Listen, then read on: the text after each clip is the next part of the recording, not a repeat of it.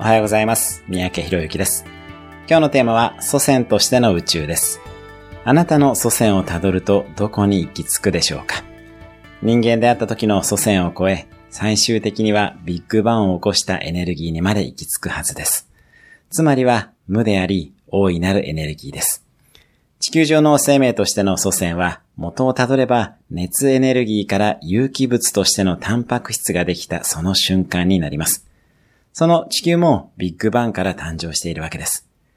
つまり私たちの祖先は結局は宇宙であり、無の中の大いなるエネルギーです。